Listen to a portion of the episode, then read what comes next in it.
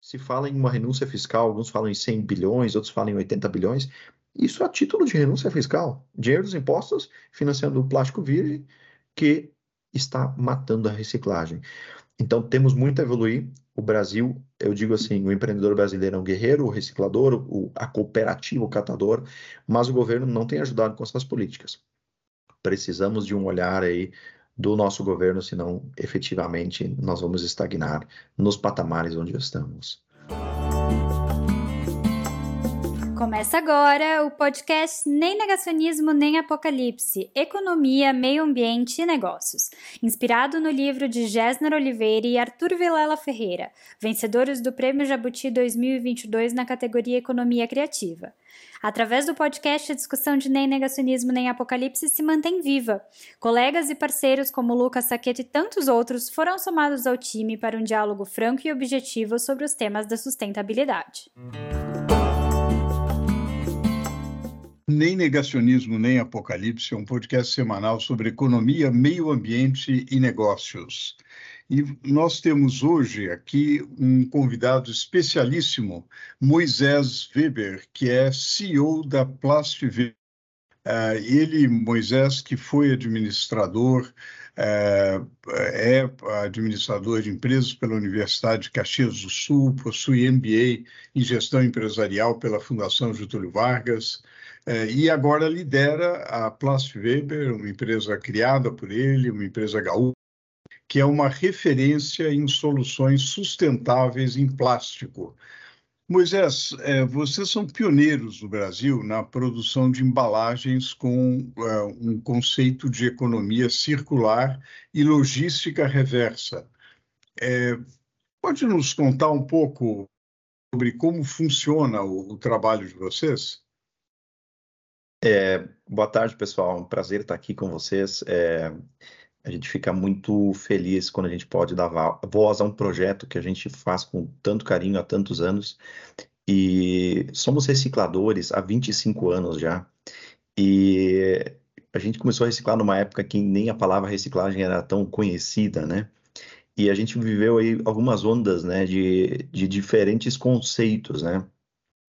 E por um tempo a gente falava em ecologia, os que têm um pouquinho mais de idade aqui sabem do que eu estou falando, né? De uma Eco 92. Depois nós passamos pela era da sustentabilidade. E mais recentemente, então, cria-se um novo conceito que me parece, Gessner, que vem trazer aí um, uma conjunção de fatores para realmente mudar essa realidade, onde a reciclagem passe a ser realmente inserida no novo modelo econômico e seja relevante. Então, sim, nós nos descobrimos alguns anos atrás como agentes da economia circular e a gente teve a oportunidade de ouvir a primeira é, apresentação de uma referência no Brasil, hoje a Beatriz Luz, né, que veio lá na Câmara de Reciclagem de Materiais Plásticos falar sobre a tal da economia circular, né. E nós, recicladores, um pouco reativos e um pouco já, às vezes, desanimados com todos os desafios que é reciclar no Brasil, alguns foram bastante eh, reticentes, nossa, isso aí também não vai funcionar, isso aí, de novo, não vai ser o caminho. E, porém, a Plastweber olhou para aquilo e disse, não, uh, isso efetivamente traz aí uh, alguns pilares que realmente carecem de serem tratados e que podem fazer diferença. E desde lá, pessoal, a gente começou um trabalho de reposicionar, reestruturar a empresa dentro desse contexto de economia circular. Por quê? Reciclar, ser um bom reciclador, que é o que a gente sempre foi, não bastava. Nós fazemos hoje uma embalagem de alta qualidade e para contextualizar um pouquinho, filmes termoencolhíveis, filmes para enfardamento, plástico bolha, filme stretch, que são as conhecidas embalagens flexíveis, né? Embalagens flexíveis secundárias, uhum. que não entram em contato direto com o alimento. E nós fazíamos isso com uma excelência, com, com realmente com um pioneirismo, atendendo inclusive grandes marcas, é, como o Ambev, como o BRF.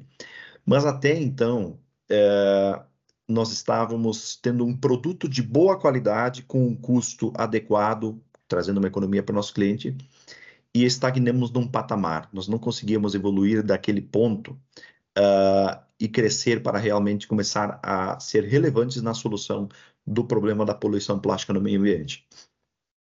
E essa estagnação realmente não era uma questão de nós não estamos tentando, nós não estamos nos esforçando, é, realmente estávamos parando nos gaps estruturais da economia circular. Então, primeiro identificamos o problema e começamos a, a trabalhar em parceria com esses elos que são, então, hoje, por exemplo, uh, o varejo, a indústria, o consumidor. E, e fomos, uh, graças a Deus, e, e, eu digo sempre que nada é por acaso, né? Uh, membros fundadores do Hub de Economia Circular Brasil, por desde o começo acreditar e começamos a articular para criar o Hub, assim como a rede pela circularidade dos plásticos, né? Onde também fomos os membros fundadores. Então, Gessner, resumindo, a Plastweber hoje não é só mais uma empresa de reciclagem. Ela é uma empresa que está em parceria aos outros elos da cadeia, criando a economia circular. Porque nós estamos passando por uma ruptura, e eu gosto de usar muito exemplo, né? A Revolução Industrial que ocorreu de 1780 até 1820, as pessoas que estavam lá naquele momento vivendo tranquilamente suas vidas, elas nem ouviram falar na palavra Revolução Industrial. Muito tempo depois se percebeu que houve aquela grande revolução. Hoje, eu falo e afirmo que não só estamos vivendo e as pessoas sabem que estão passando por esse processo, mas essa é a parte bonita. O conceito é legal, é, vai ser muito é, interessante colher os frutos no futuro, porém a mudança hoje ela é desafiadora. E nós estamos aqui justamente para divulgar, porque a gente entende que economia circular é algo que se faz juntos e precisa ser divulgado. Então a gente gosta muito de falar desse projeto que é um projeto bem sucedido, mas temos uma longa caminhada pela frente aí e certamente ainda uh, temos muito a compartilhar e, e, poder colher frutos cada dia que passa, né? Arthur. É, Moisés, uma das iniciativas mais interessantes que vocês têm na Blast Weber é, é o Nature Cycle, né, que já possui até reconhecimento internacional, diversas frentes de atuação. Você pode contar para os nossos ouvintes como funciona esse projeto e quais as próximas metas dele? Sim, uh, Arthur, olha só que interessante. Uh, dentro dessa caminhada na economia circular, nós percebemos que Uh, na verdade, nós não percebemos, nós fomos ensinados pela Beatriz, que hoje virou uma parceira nossa. Inclusive, nós gravamos, terminamos na semana retrasada de gravar uma websérie de sete capítulos, vídeos curtos, muito gostosos de assistir, que são apresentados pela Beatriz, que fala sobre a economia circular e como Nature Cycle entra nesse contexto da economia circular. Então, ela nos ensinou o seguinte: uh, não basta fazer, você precisa comunicar. Então, primeiramente, nós percebemos que nós já fazíamos algo fantástico em termos de inovação, de impactos ambientais muito positivos, impactos sociais também. A gente foi também descobrindo, a gente precisou voltar na cadeia, né? Porque nós temos carência de lixo no Brasil. Eu gosto de usar essa palavra para impactar as pessoas, porque é algo absurdo.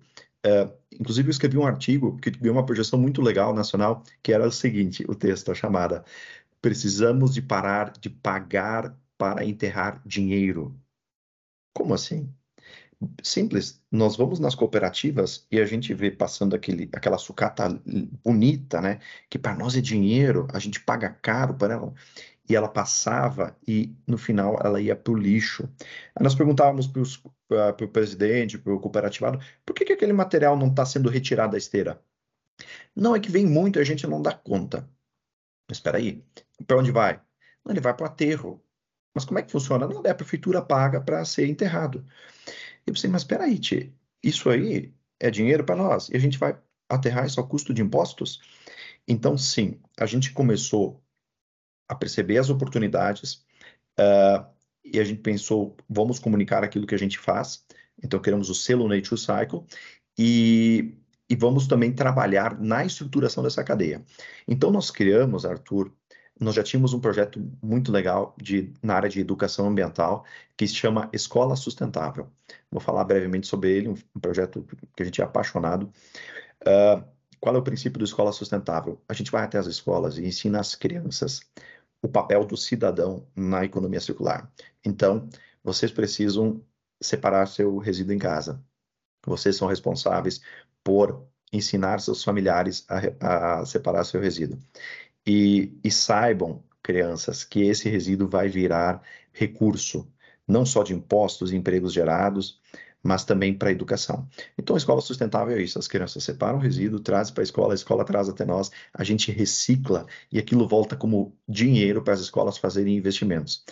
É um projeto maravilhoso, porque ele toca num ponto. Uh, a gente sempre diz, a gente precisa achar um motivo para mudar a forma das pessoas agirem. Motivação. Qual é o motivo que eu vou dar para a sociedade? Mudar por mudar? Mudar um hábito é muito difícil. Então, o Escola Sustentável toca num ponto que é caro meus filhos, educação. E isso tem gerado uma transformação muito legal. Hoje são mais de 100 escolas.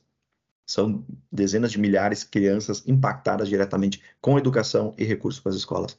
Então, o Escola Sustentável ganhou força após o, o, o nosso projeto Nature Cycle começar a ser indiretamente patrocinado pelas grandes marcas. Marcas como Unilever, Orquídea, Ambev, Pampili, que são clientes que compram da Weber não só mais por um produto bom, um produto que atende suas necessidades técnicas, mas porque ele cumpre um propósito a mais. E um projeto que a gente uh, logo percebeu uma carência muito grande era justamente na ação junto às cooperativas. Por quê? Você sabe quanto é que ganha uma cooperativa, uma pessoa que trabalha numa cooperativa hoje? Uh, no ano passado, estava em torno de R$ 1.100 a média. Hoje, esse valor, não temos os dados atualizados, mas a gente estima que seja algo em torno de R$ 900. Mas existem cooperativas que pagam muito mais, R$ 2.500, R$ 3.000. Então, nós começamos a entender o porquê. Criamos um projeto para levar as boas práticas das cooperativas que remuneram bem para aquelas que não estavam conseguindo ter esse resultado. E esse resultado nos interessa em, em dois sentidos. Primeiro, o impacto social para essas famílias. Normalmente são mães. Você vai numa cooperativa, principalmente mulheres, muitas vezes mães que sustentam a família, mães sozinhas, uh, ou que realmente fazem a diferença na renda do lar. Então a gente impacta porque nós vamos prover melhor alimentação, melhor educação para aquelas crianças. E segundo, vamos salvar esse resíduo. E eu não canso de falar, pessoal. Eu uso toda a oportunidade que eu tenho, como estou com vocês aqui agora, é, eu quero levantar um ponto aqui extremamente sensível. Todos brigam por coleta seletiva, certo? Precisamos aumentar a quantidade de municípios abrangidos pela coleta seletiva. Agora eu pergunto a vocês: vocês têm ideia de quantos por cento do material que é coletado na coleta seletiva é efetivamente triado e enviado para a reciclagem? Vocês têm ideia desses números? Eu acredito que não. Sabe por quê, Gessner? e Arthur, porque onde eu pergunto as pessoas não sabem. Então, eu fiz uma pesquisa. Na região de Caxias do Sul, que é uma região próspera, desenvolvida, uma, um bom nível de educação, são 20%.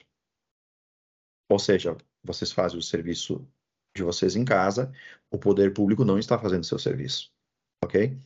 Região da Grande Porto Alegre, vocês acharam que 20 estava ruim? Não, está bom, porque na região da Grande Porto Alegre são apenas 5%.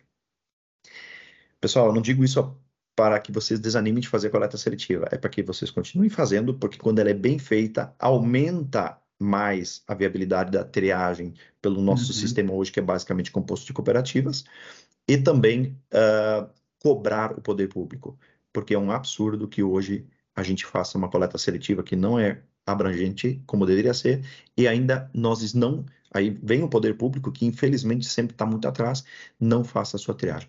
Então, a cooperativa mais circular é mais um projeto do Nature Cycle que visa fazer com que as cooperativas cresçam em sua atuação, na qualidade uh, uh, da remuneração, da estrutura que elas possuem. E temos mais um projeto também que é muito bacana, que a gente achou um outro gatilho, né? Saúde que chama Resíduos pela Vida.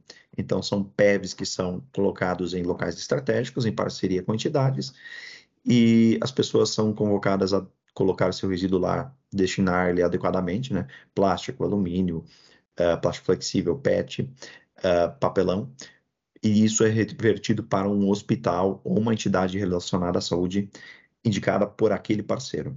De novo, as pessoas somos todos interesseiros. O que, que significa? temos interesses pessoais, né? Temos necessidades, né?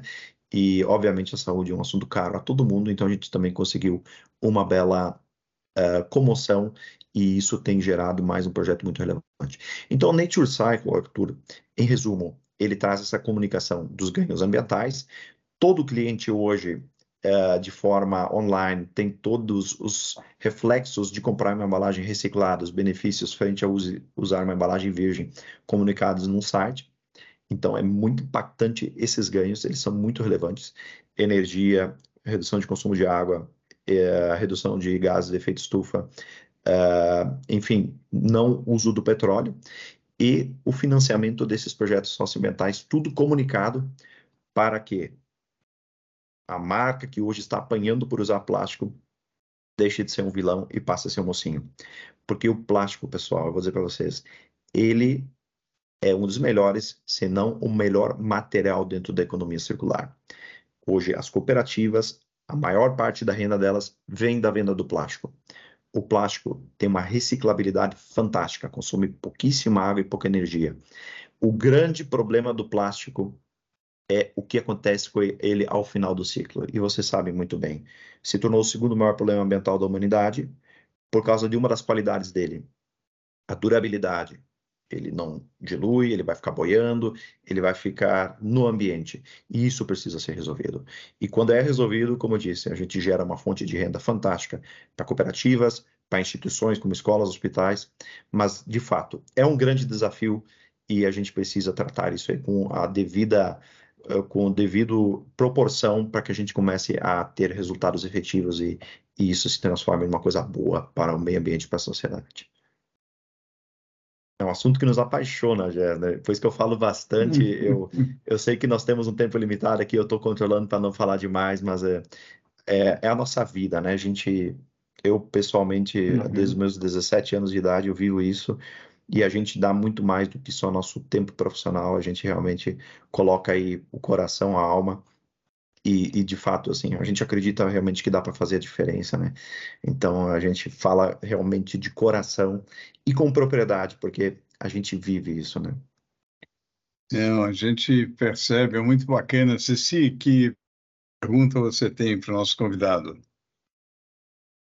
Então, Moisés, você falou bastante dos desafios, né? Que a gente tem muitos desafios aí para para reciclar o plástico, inclusive das pessoas mesmo. Eu acho que, inclusive, é, eu trabalho um pouco com essa questão né, da reciclagem, e quando a gente pede reciclagem, as pessoas juntam, elas separam em casa, elas juntam, mas daí entre a pessoa separar em casa e chegar, né, é, é exatamente esse esse pedaço aí que você estava explicando para a gente, né?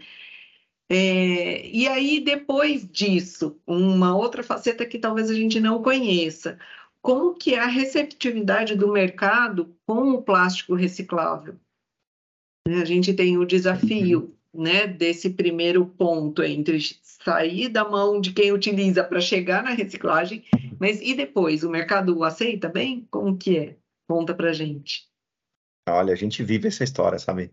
A gente quebrou um paradigma uns 18 anos atrás, onde a gente criou a embalagem secundária para o ramo alimentício, tá? Então, é, o pacote lá do, do leite longa-vida, o, o, pacote lá do, da farinha, né? Foi uma grande quebra de paradigma. A gente teve que fazer trabalhos aí com, com instituições renomadas para mostrar que era não só uh, viável e legalmente uh, possível, como desejável. Então, a gente precisou quebrar esses paradigmas, né? Hoje eu fui surpreso por uma notícia e eu, eu, eu até comentei com uns colegas da empresa, disse, olha, a gente viveu para ver isso. Há 18 anos atrás não se cogitava nem mesmo utilizar a embalagem reciclada como uma embalagem secundária, que não tem contato direto com o produto. E hoje saiu uma notícia que o FDA aprovou lá é, uma carta de não objeção de utilização de resina reciclada mecanicamente para aplicação em embalagens primárias.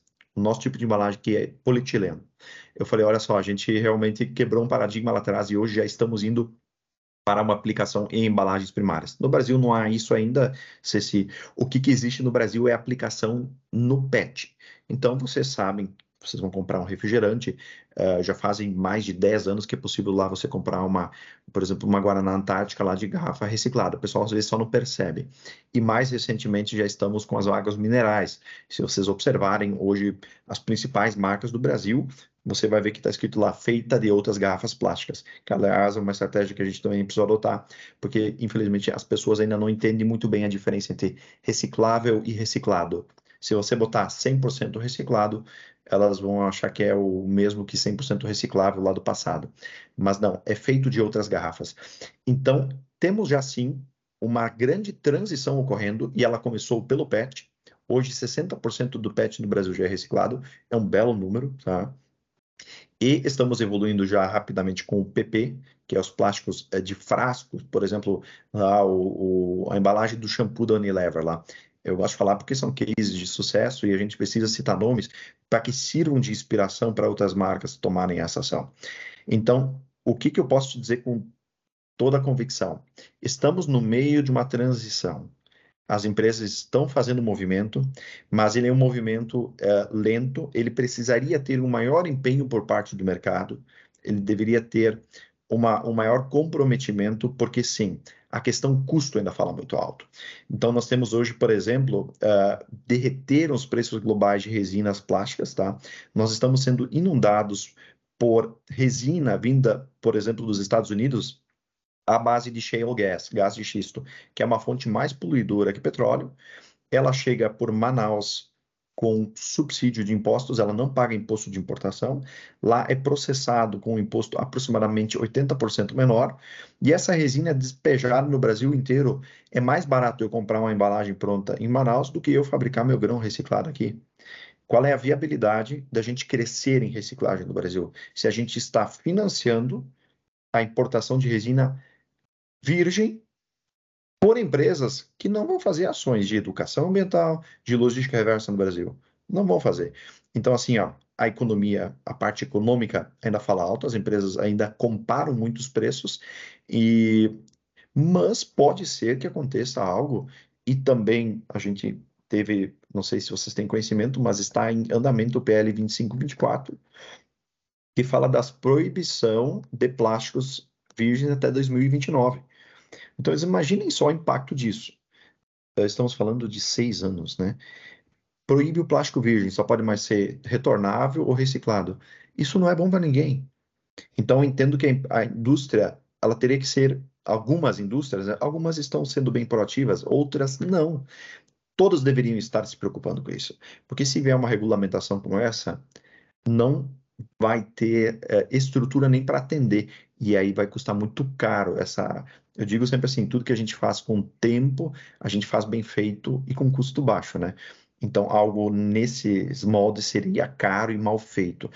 Então, se, se assim, ó, temos uma aceitação, mas poderia, assim, haver um, uma maior proatividade, em especial nos plásticos flexíveis, que é a nossa área, que, por sinal, é, são os últimos que estão sendo, uh, uh, vamos dizer, a área técnica sendo dominada por último, porque é mais desafiador. É melhor tu reciclar um PET, um frasco, do que uma embalagem flexível.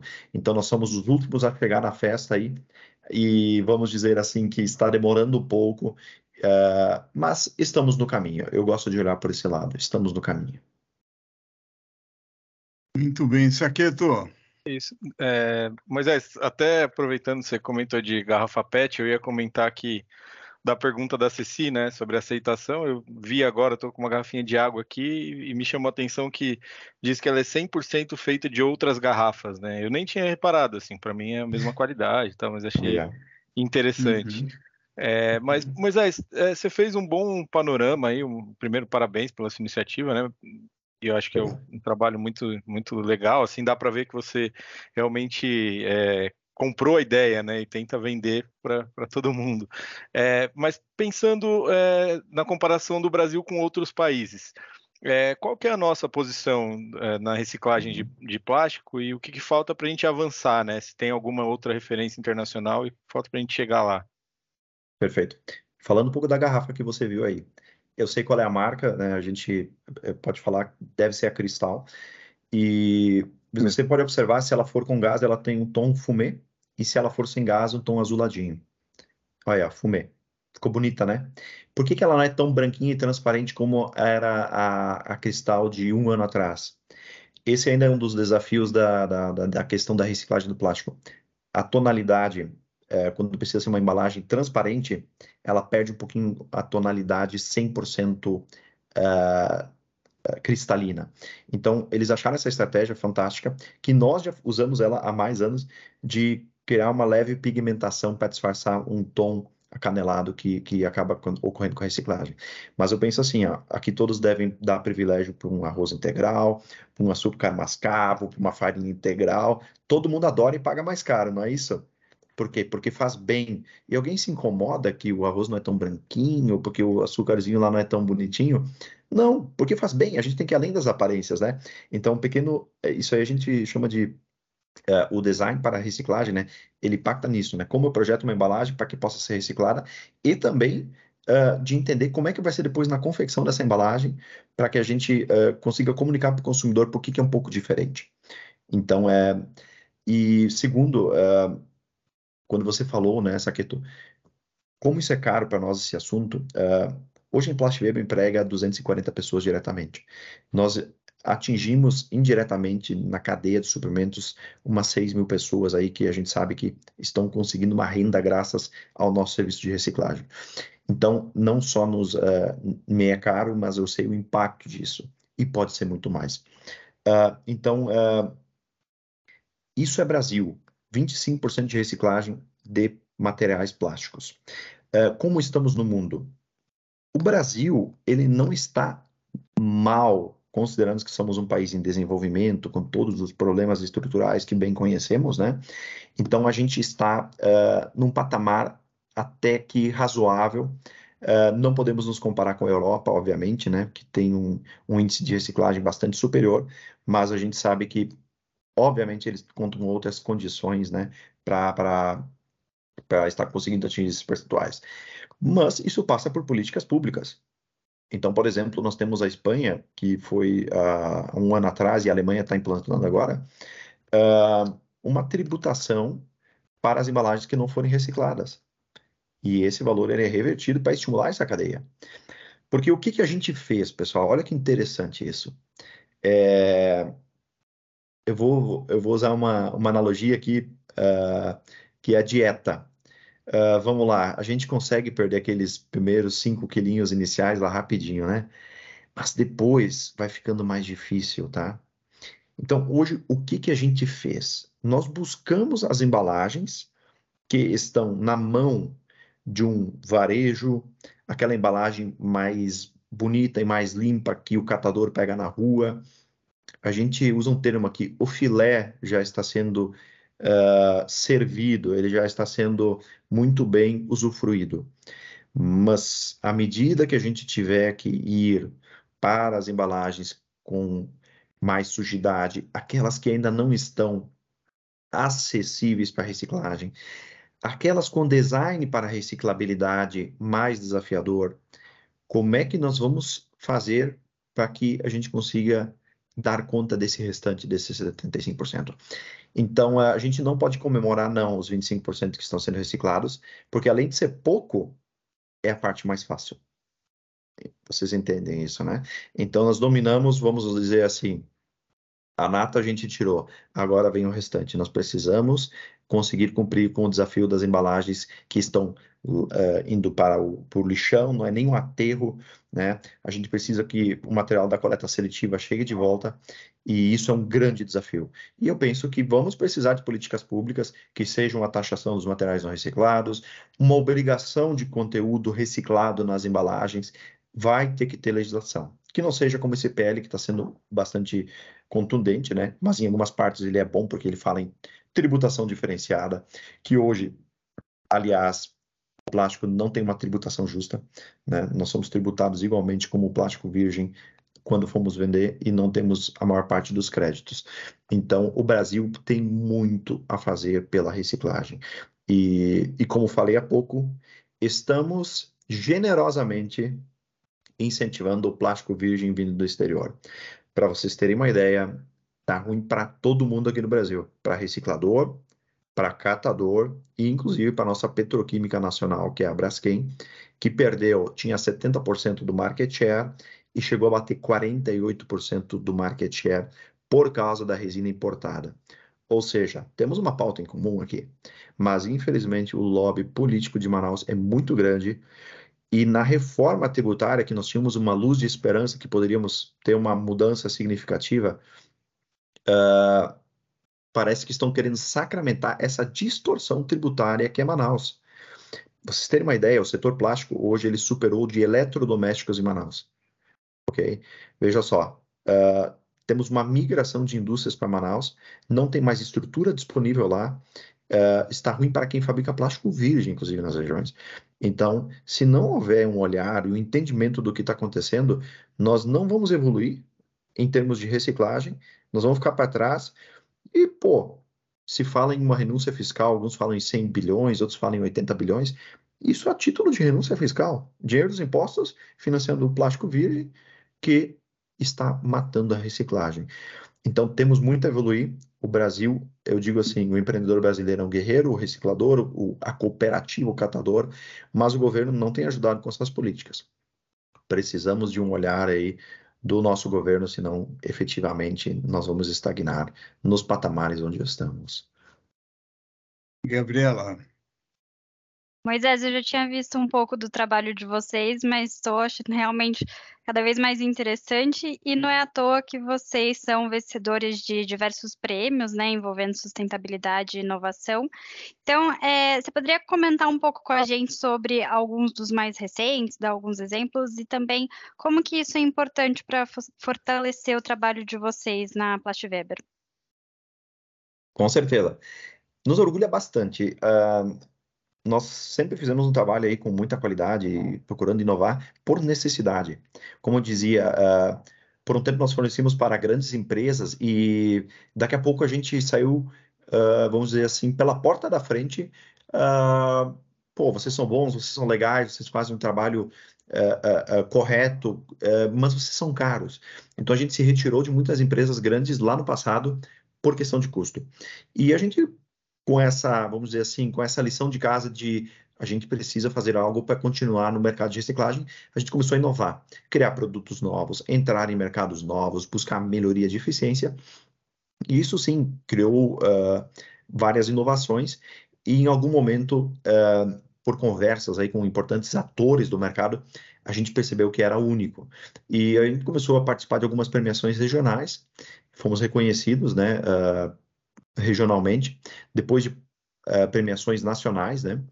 E tivemos uh, reconhecimentos. Uh, a gente brinca aqui, né? Temos no Brasil aí dois prêmios grandes importantes. um é o da Associação Brasileira de Embalagens e outro é o Grandes Cases de Embalagens. Um é o Campeonato Brasileiro, outro é, o campeon... é a Copa do Brasil. A gente usa essa analogia.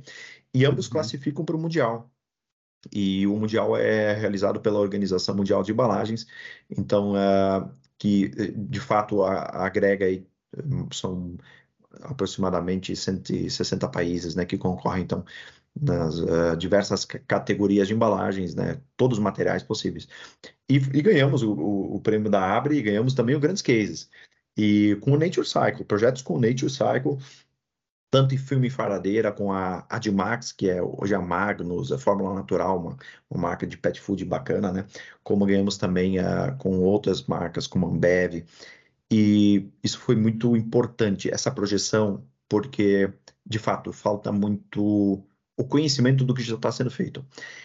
E diferente das grandes empresas que a gente sabe que tem um poder de comunicação muito grande por, por, pelo porte, pelo recurso que tem para marketing, nós não temos isso. Então, o, esses reconhecimentos começaram a nos dar uma visibilidade muito legal e, e nos projetar mais. Isso foi super positivo e, como eu disse, trouxe reconhecimento para as marcas que estão apoiando o projeto Nature Cycle. Então, uh, tivemos um grande uh, valor de marca agregado para esses players, né? Por quê? Eles também estão sofrendo. Eles usam embalagens e são, vamos dizer assim, criticados, são condenados pelo mercado. Muitas vezes eu digo que é, infelizmente, sobre o plástico a gente tem aí alguns paradigmas aí que precisam ser desfeitos, assim como tivemos no papel há 20 anos atrás. Não sei se vocês recordam, 20, 30, né? Uh, quem comprava embalagem de papel, papel era um vilão, porque estava derrubando árvore. E isso era praticamente totalmente mentira. Então se criou Uhum. todo um trabalho aí de, de certificação para mostrar que não, era árvore de reflorestamento. O plástico está passando por isso. A gente sabe que sim, existe um impacto real. Então, com essa premiação, a gente mostra é possível economia circular nas embalagens e a gente está entregando algo que tem aí uma chancela uh, nível global. E recentemente, uh, Gabriela, uh, nós tivemos em outubro agora então, mais um reconhecimento pelo Grandes Case de Embalagens, com um parceiro que foi o primeiro cliente Nature Cycle, que é a Orquídea, uma empresa chamada Tondo Alimentos, que cresce muito, e muito em função dessa visão estratégica, né, de, de realmente fazer diferente, né, e vencemos lá, então, uh, o prêmio, uh, fechando um número de, se eu não me engano, uh, de mais de 40 milhões de embalagens recicladas, graças a essa parceria Nature Cycle.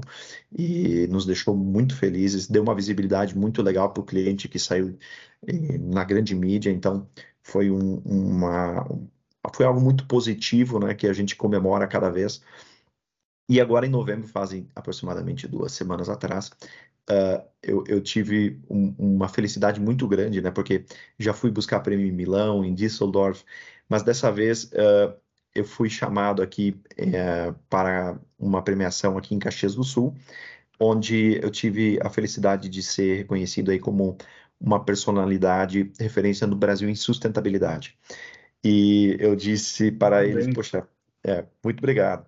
Eu, eu fiquei muito feliz e eu disse, olha, uh, eu não tenho nada de especial, nada demais aqui, uh, mas eu sei que vocês reconheceram uma, uma virtude nossa, e é não desistir de algo.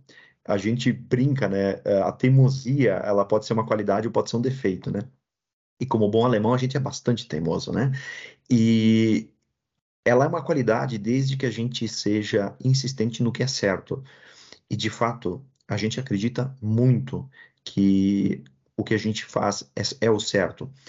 E com todas as dificuldades que a gente enfrenta, a gente nunca desistiu. A gente só se aprofundou cada vez mais para entender, para ser realmente uh, uh, coerente no que a gente fala. E a gente não cansa de repetir aquilo que a gente aprendeu e aquilo que a gente acredita. Então, esse prêmio foi realmente uma vitória pessoal minha, uh, onde eu me emocionei bastante, porque muitas vezes a gente fala e a gente parece que não está sendo ouvido. Ou as pessoas, às vezes, parece que não entendem, ou mesmo que talvez a gente esteja errado. Mas não. É porque é diferente, é porque mexe um pouco com o nosso status quo, inclusive, né, do atual modelo econômico. E mas não, as pessoas elas ouvem, elas pensam e elas de verdade no final reconhecem não, é isso mesmo e o reconhecimento vindo nos deu essa, vamos dizer, essa motivação e essa confiança de continuar divulgando a nossa, o nosso trabalho e, e realmente não sermos inconsequentes a ponto de banir um material que é extremamente benéfico para o meio ambiente. Se vocês pegarem qualquer pesquisa que, que tenha um paralelo entre IDH e consumo de plástico, vocês vão ver que ele está diretamente relacionado, mas que a gente precisa fazer algo porque do jeito que está, a gente sabe que não pode ficar. Então, é, essas premiações são extremamente importantes, sim, Gabriela, para que a gente possa ter voz. Assim como vocês estão dando voz para mim hoje aqui, representando a Plast Weber, nossos colegas que fazem um trabalho lá incansável.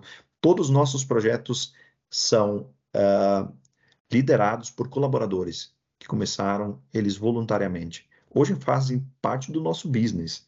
Hoje eles são parte da nossa proposta de valor, mas temos equipes que são realmente engajadas e que acreditam naquilo que a gente faz.